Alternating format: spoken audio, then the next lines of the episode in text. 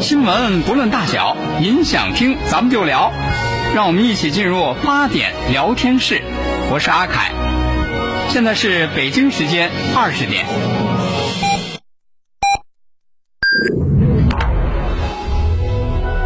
您现在收听的是济南新闻广播，FM 一零五点八，FM 一零六点六，济南的声音。新闻无论大小，你想听咱们就聊，评论不在多少，说到点子上就好。每晚八点，欢迎收听。八点聊天室。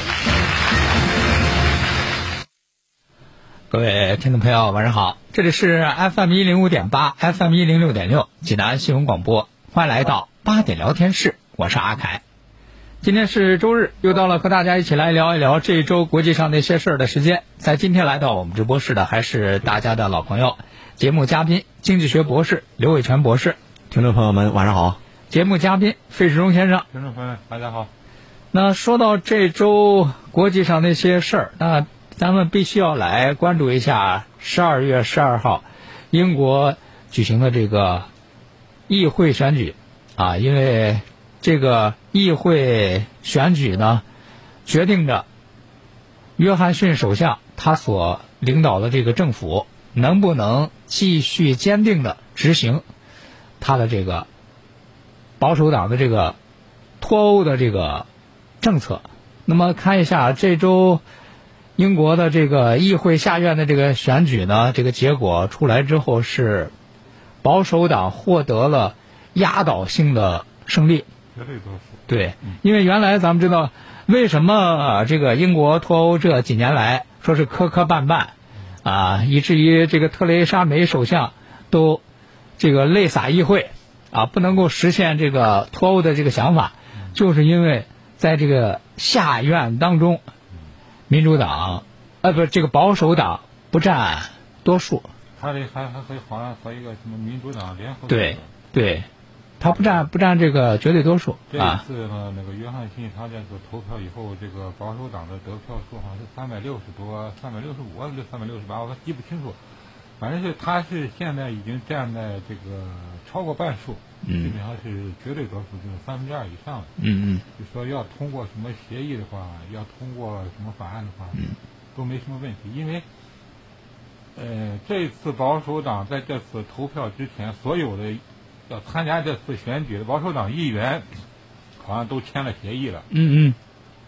必须要在以后投票当中，要出来脱欧协议当中，都得要投赞成票。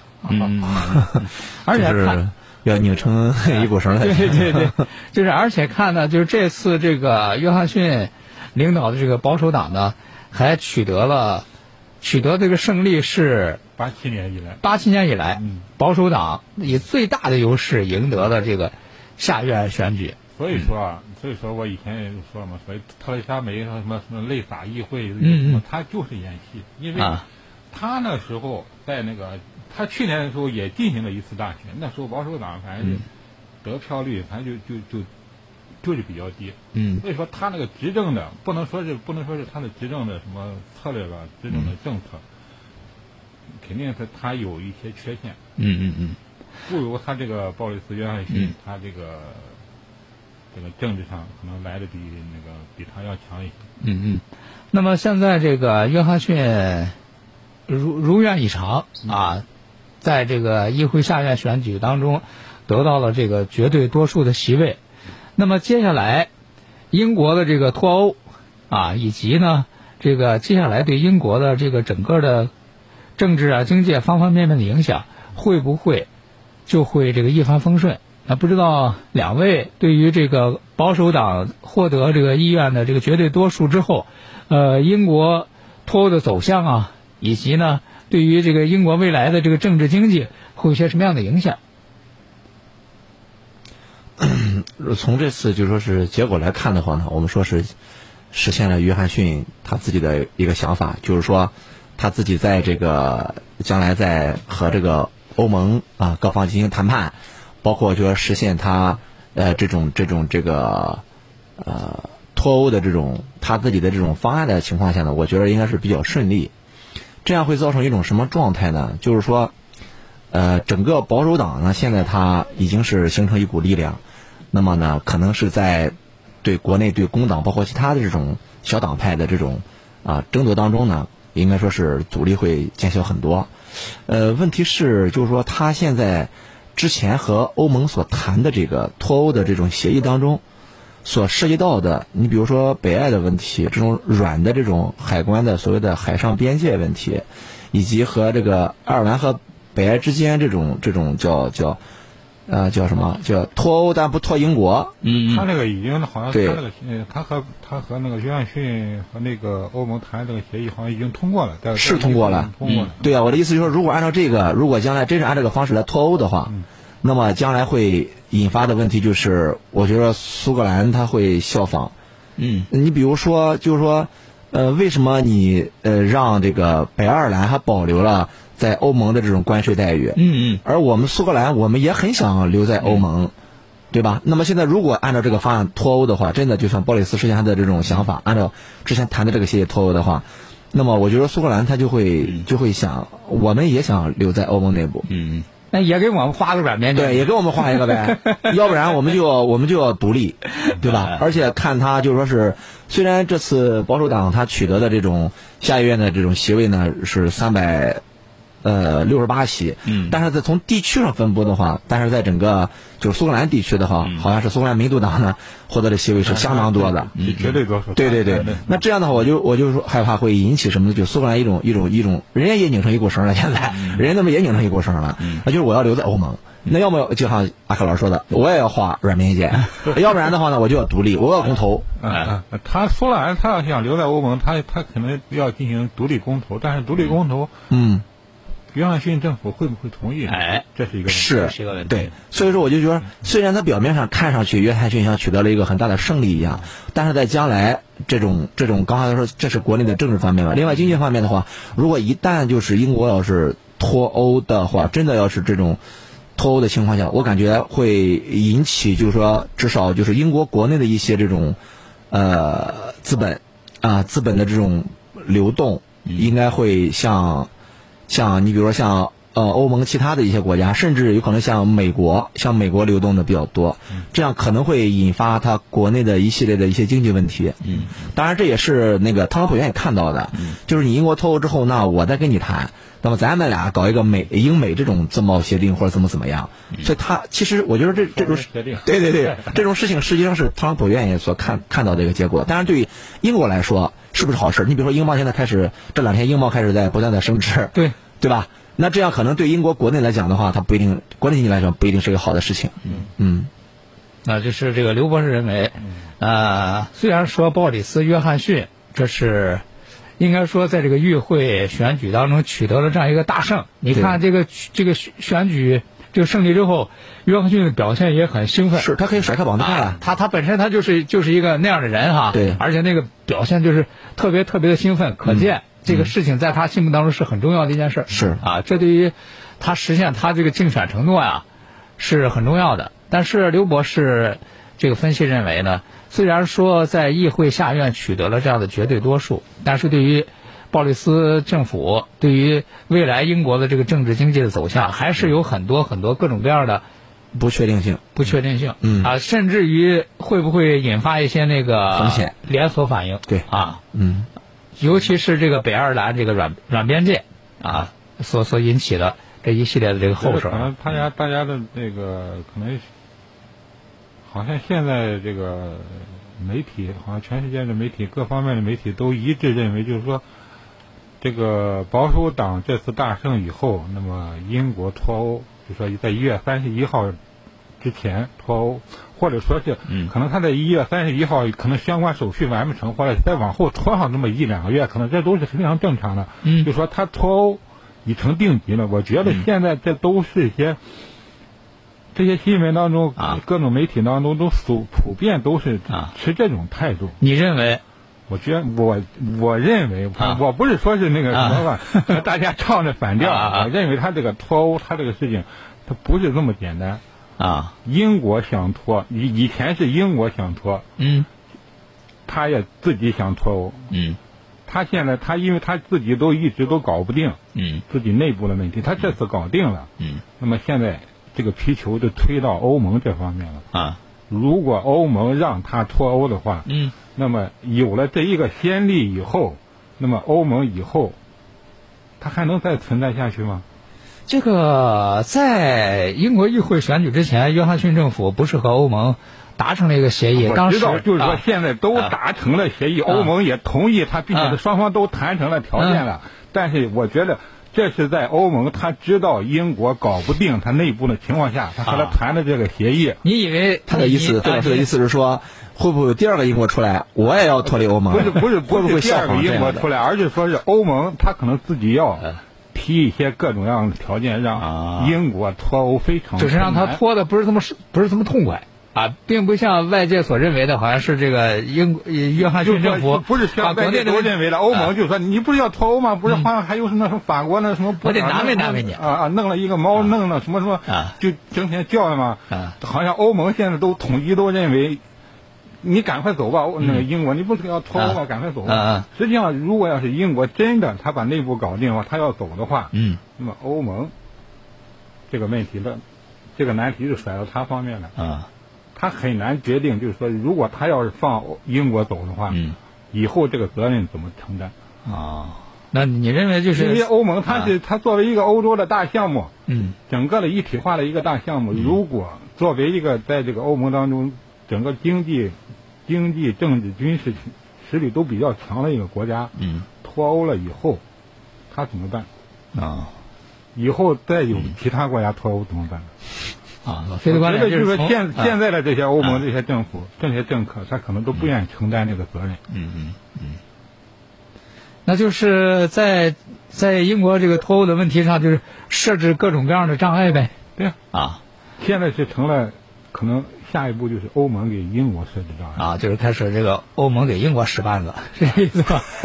原来是国内掣肘，说现在开始这个欧盟要给这个鲍里斯政府开始设置各种各样的障碍嗯，啊，使他的这个脱欧，反正不能这么如愿以偿。对，因为、啊因为现在欧盟的这种经济条件，这个嗯好像说就单说这个欧这个伦敦金融城的这嗯个、这个在这个世界那个全球这个经济地位，就是嗯金融的地位来说，现在欧盟还不论哪一个国家，它现在还没有能取代它的这个没有这个能力，没有这个能力，也没有这个条件。嗯。啊，那这个老费这个意思就是，其实也可以理解啊、就是你想，呃，面对英国要脱欧啊，这个欧盟也得借这个事儿呢，就敲打一下其他的这些这个心有异心的这些成员，让这个虽然说让英国走呢，但是绝对不能让他走的这么痛快。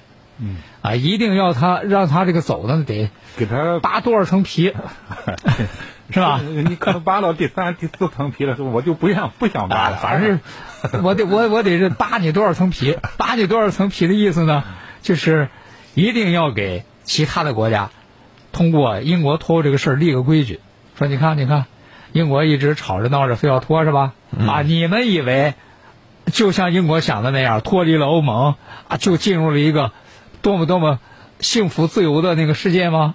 告诉你们，这个现在英国脱欧的这个现在的这个结果，就是 你们的前车之鉴，应该也有这样的考虑啊。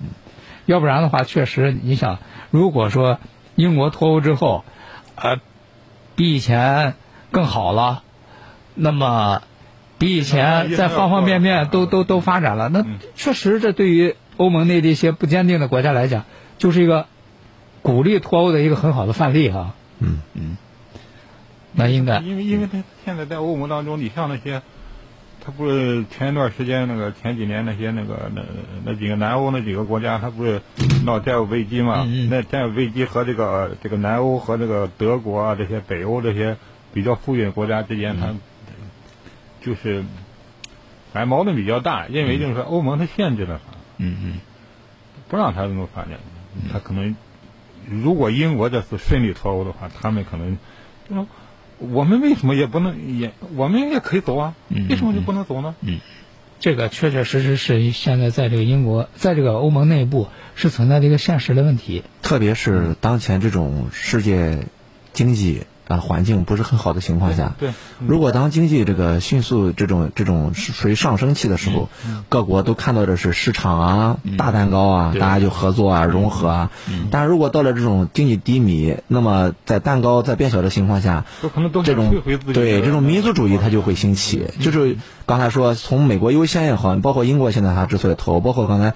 费老师说的，很多小国他可能也要考虑到本国的利益，那么他就不愿意让渡一些利益或者是东西给这个更高的这种所谓的欧盟这个中央机构，就是所以就可能导致就是说是，呃，离心力会增加。对对这个整个世界经济不景气，地主价没有余粮了。啊，对对对然后他可能就就会有这样或者那样的考虑。是，所以从这个角度来说，那么为了维护这个欧盟的这个统一和团结，啊，不要让英国这脱欧这个事儿呢，给欧盟的这个统一和团结带来一些负面的影响。嗯，啊，确实欧盟肯定会啊设置各种各样的障碍，然后呢，包括比如说以前还谈到哈，对英国会不会有有一种叫什么惩罚性的那种这个赔偿？应该是有的，对，它会让英国付出代价比较大。对，所以说虽然说约翰逊一直在在说啊，说你看我们在这个下院取得了绝对多数，一月三十一号一定要拖，一定要拖，一定要拖。因为他以前的可能欧盟那些，他他他们都掌握内部、内部消息啊、内部东西啊，可能觉得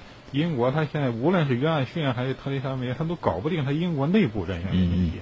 他现在已经搞定了，实际上把皮球等于踢到欧盟这边来了。所以说，在接下来英国脱欧会如何来进行？英国和欧盟方面又会如何来进行博弈？那么英国脱欧这件事情又会对英国的内部产生什么样的政治影响？都是值得我们在今后注意观察的。您现在收听的是济南新闻广播，FM 一零五点八，FM 一零六点六，济南的声音。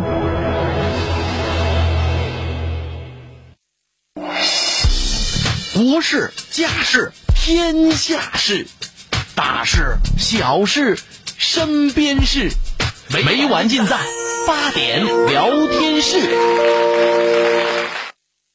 好，听众朋友，欢迎继续收听八点聊天室，我是阿凯。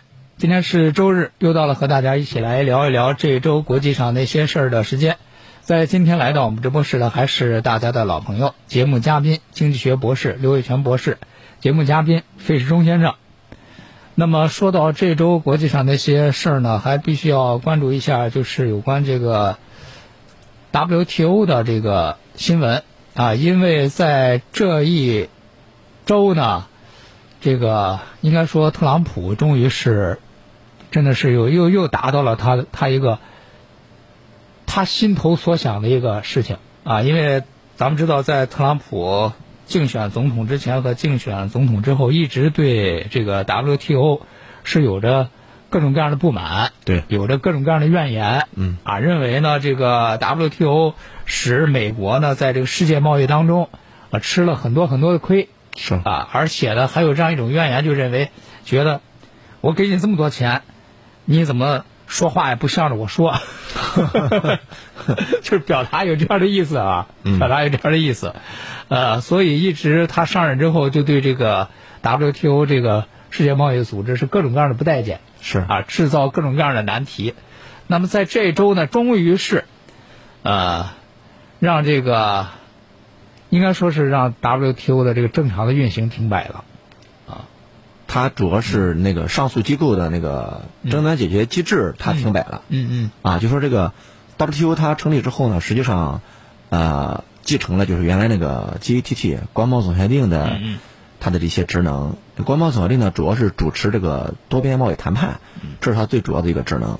而 WTO 它是作为一个法人、国际法人呃这样一个资格出现的，所以呢，它作为一个机构呢，它又做了两项职能，一个就是叫叫贸易争端解决，嗯还有一个叫贸易政策审议。嗯啊，就是说你贸易政策审议呢，就是说各成员国啊，你这个贸易政策啊，包括关税、非关税啊，你必须符合规定，你要透明度，你要通报，我们要对你进行这个两年、四年、六年分不同的那个国家的那个类型也给你年审。嗯然后再一个就是这个争端解决了，这个争端解决呢，你比如说这个呃两两国之间的贸易摩擦呀，啊，包括现在就中美贸易摩擦，对实际上你都可以就是像 WTO 呢就提起起诉，嗯然后他会成立这个专家小组，嗯，然后呢一个出裁，嗯。然后呢你还然后呢你如果有一方不服的话呢，咱可以进行这个上诉，叫争端解决机构，嗯，那上诉机构里边呢，它其实一个工作组就七个人，我们称之为叫 WTO 的大法官，嗯。这七个人里边呢，一般呢就是一项一项纠纷嘛，他会选其中的三个，然后又组成一个叫小组，三人小组，嗯。然后对这个案件呢进行一个评判。嗯。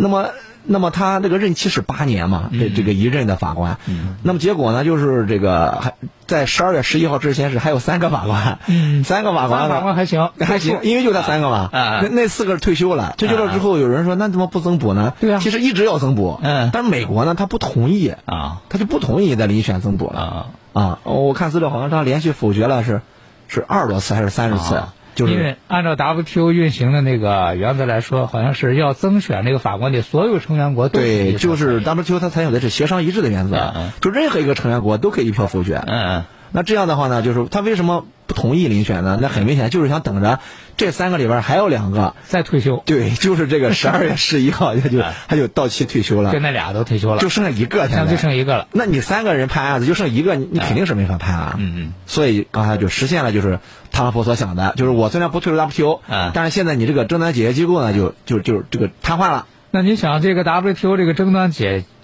解决机构瘫痪了，那实际上就相当于这个 WTO 它很重要的一个这个功能。对，因为因为就是这个争端解决机构的这个大法官，他们如果判出的案子，嗯那么结果呢是终局性的，嗯，而且而且是有强，你必须强制执行。什么意思？就是说，如果你这个败诉的这个成员国你不执行的话，那么 WTO 可以授权胜诉方，包括其他这些成员方对你进行这个贸易报复和制裁。嗯嗯所以美国的意思就是说，我认为你这个做法影响了我自己的这个这个贸易政策的这个自主权。嗯你比如说刚才你说了，哎，你为什么判我败诉？啊？嗯我这个 WTO 我出这么多经费，啊我 你什么事儿都应该对对我有利才行啊呃。实际上呢，就是其实很多事情对美国都是有利的。嗯你比如说中美之间好像说是一共是有十五起贸易纠纷，嗯实际上美国胜诉了十起，另外五起是平分秋色的。嗯就是美国在整个 WTO 的争端解决机构当中，它是胜多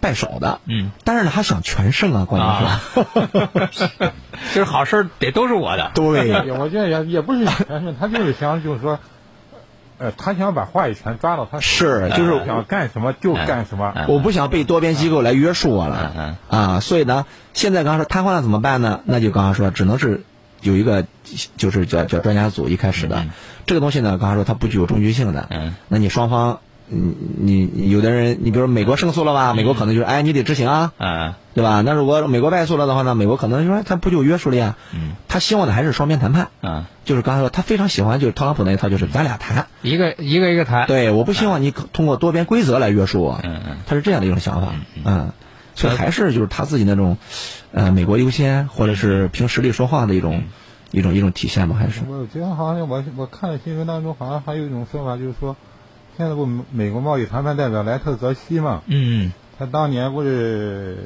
好像是他想当这个大法官，呃，他最初的时候他是和那个就是他是律师。啊他是代表美国钢铁行业的律师，就是说，比如说美国钢铁行业，假设和中国有贸易摩擦吧，然后呢，很多官司，然后对，他是和 WTO 的那些那个大法官们去，他只出庭要要辩护的，嗯，所以说他其实很讨厌那个 WTO 大那些那些那套机构。嗯。后来呢，确实是有有提名嘛，嗯就是提名了他去 WTO 当大法官，嗯被 WTO 给否决。结果 他好像没成功啊啊 所以他对 WTO 大法官是深恶痛绝，现在是。心有怨恨。对对对然后呢，这一招得志，是终于可以出这口怨气。对，他他在背后呢一直就嗯推动这些东西啊，当然，这恐怕仅仅是很很小的一个原因，最主要还是在于就是特朗普政府对于现行的 WTO 运行的这些这个规则，嗯，和这个制度，他心有不满。他认为对美国的利益没有得到很大的体现，嗯嗯他认为是这样的。所以说呢，这个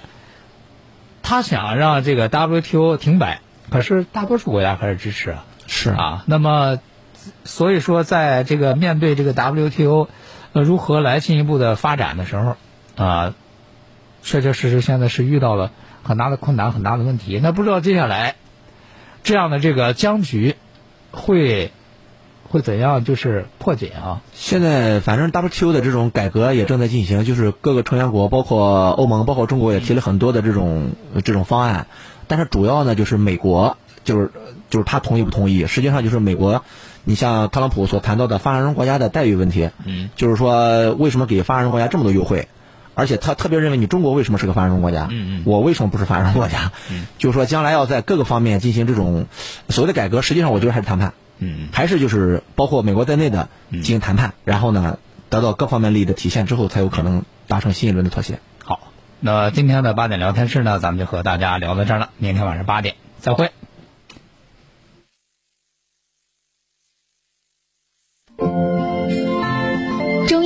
讲究望闻问切，一人一方。为了不耽误您的病情，济南杏林中医院开通了预约电话：零五三幺八三幺二零九九九，零五三幺八三幺二零九九九。您在需要的时候可以随时拨打进行预约。这个电话很好记，您可记好了哦，零五三幺八三幺二零九九九，零五三幺八三幺二零九九九。济南杏林中医院地址就在山大南路十二号。为了方便老年朋友能记住这个电话，我再重复一遍：零五三幺八三幺二零九九九，零五三幺八三幺二零九九九九。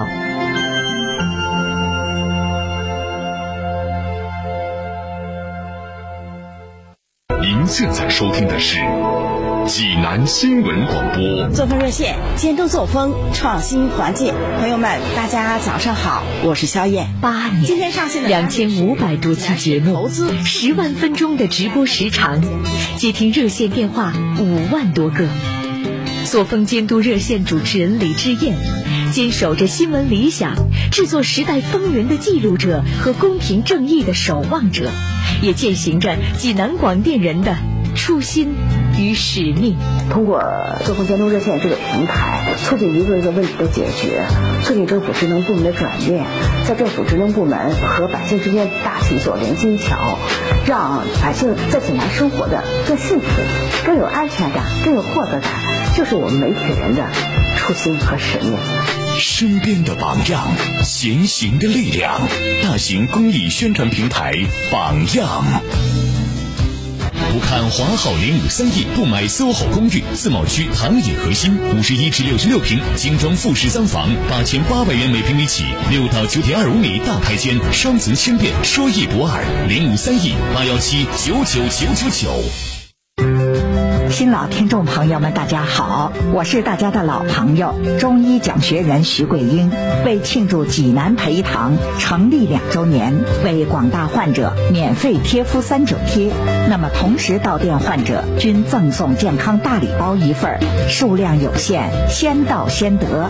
咨询电话：零五三幺八八九八三九零八八八九八三九零八。同时：清血八味胶囊正在举行大型优惠活动。清血八味胶囊，清供血、高血压、高血脂、高血糖、血液粘稠均属供血范畴。清血八味胶囊全天咨询订购电话：零五三幺八六幺零零三幺八八六幺零零三幺八八六幺零零三幺八零五三幺八六幺零零三幺八。移动五 G 正式商用了，资费省，套餐最高享七折，权益多，VIP 会员任你选，服务优，享全球通专属权益，网络好，二十年好口碑，值得信赖。五 G 看移动，未来无限可能。中国移动。中医治病讲究望闻问切，一人一方。为了不耽误您的病情，济南杏林中医院开通了预约电话：零五三幺八三幺二零九九九，零五三幺八三幺二零九九九。您在需要的时候可以随时拨打进行预约。这个电话很好记，您可记好了哦，零五三幺八三幺二零九九九，零五三幺八三幺二零九九九。济南杏林中医院地址就在山大南路十二号。为了方便老年朋友能记住这个电话，我再重复一遍：零五三幺八三幺二零九九九。